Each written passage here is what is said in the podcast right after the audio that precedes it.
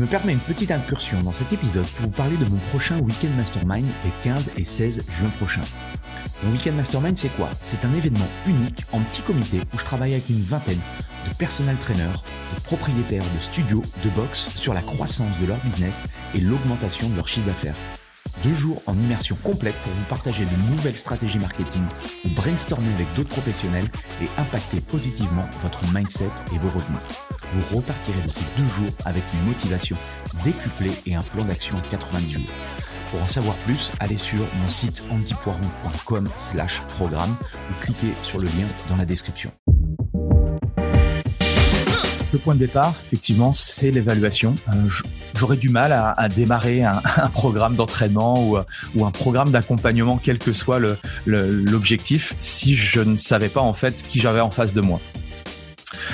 Donc pour moi, euh, hormis le fait que effectivement c'est un outil pour le coach, c'est aussi un outil pour le business. Euh, et ça, faut pas l'oublier également. Ou en tout cas pour ceux qui veulent euh, gagner leur vie avec leur métier. si vous êtes un peu comme moi, euh, c'est aussi important de prendre cette connotation euh, business et commercial. Donc, pour moi, il y a deux choses. C'est un outil commercial pour vendre, ok, et c'est un outil aussi d'expérience client. Euh, vous en avez également parlé, euh, les gars, pour fidéliser et parrainer. Donc, comment intégrer les bilans euh, par rapport à cette offre commerciale? Il y a deux choses. C'est soit effectivement vous avez des nouvelles personnes qui vous contactent, donc des prospects, ou éventuellement vous avez pas encore cet arsenal-là et que aujourd'hui vous voulez investir dans votre professionnalisme, dans vos compétences, dans votre accompagnement. Et du coup, si vous avez une balance in body, XFIT, euh, Kinvent, vous allez aussi pouvoir recontacter vos anciens clients en disant, ouh, je suis là, euh, j'ai des nouvelles méthodes, j'ai un nouveau type d'accompagnement et voilà, vous pouvez démarrer justement un, projet avec ces personnes-là. Et de l'autre côté, euh, aujourd'hui, euh, vos clients, vous pouvez également, et si vous faites ces, fameux checkpoints réguliers, c'est un outil de fidélisation qui est extrêmement puissant. Parce que imaginez que la personne, cette fameuse Marie, elle est je sais pas, 20 kilos à perdre et qu'au bout de 6 mois, vous lui avez fait perdre 10 à 12 kilos. Est-ce que vous croyez pas que cette personne-là, elle va rester avec vous? C'est une évidence, elle va pas s'amuser à aller voir un autre coach ou un autre club ou une autre structure parce que vous êtes la personne ou vous êtes la structure qui lui a permis en fait de toucher du doigt à un moment donné peut-être sa solution rêvée.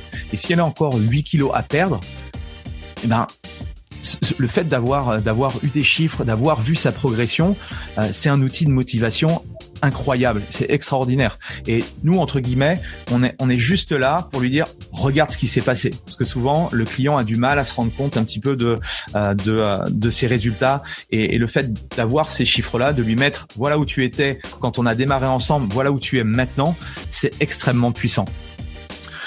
Donc sur la partie prospect et ancien client, bah, non, on, ne va pas euh, approfondir, mais euh, je sais pas comment vous travaillez vous, mais voilà, il y a, pour moi, il y a un entretien motivationnel, il y a une évaluation, et ensuite, à travers cette évaluation, est-ce que j'ai pu détecter par rapport peut-être aux outils, enfin par rapport au test Kinvent ou par rapport à la balance, je vais lui dire, je vais lui donner une prescription. Je vais lui dire par rapport à ce que j'ai vu, par rapport à tes objectifs et par rapport à mon œil de professionnel, voilà ce que je te propose. Donc ça, ça peut être euh, du coup, et ça forcément, ça se monnaie. On peut justement monnayer toute cette partie là Et la deuxième chose du coup, euh, sur la partie client, j'en vois deux. Euh, c'est-à-dire ce que j'appelle l'onboarding client, c'est quand la personne euh, vient avec vous pour la première fois, quand elle vient, devient client pour la première fois. L'idée, c'est de l'accompagner. On, on, dit souvent que euh, les 90 premiers jours sont euh, vraiment, enfin les, les 12 premières semaines sont la clé pour euh, fidéliser quelqu'un. Donc si effectivement vous mettez tout en place pendant ces 90 jours pour que la personne elle soit convaincue que vous êtes la personne ou le club idéal pour atteindre ces résultats, eh bien euh, déjà vous avez gagné. Et le fait du coup d'utiliser ces, cette évaluation, ces bilans ou autres, ça va vous donner du coup de la légitimité, de l'expertise et un temps d'avance sur les autres.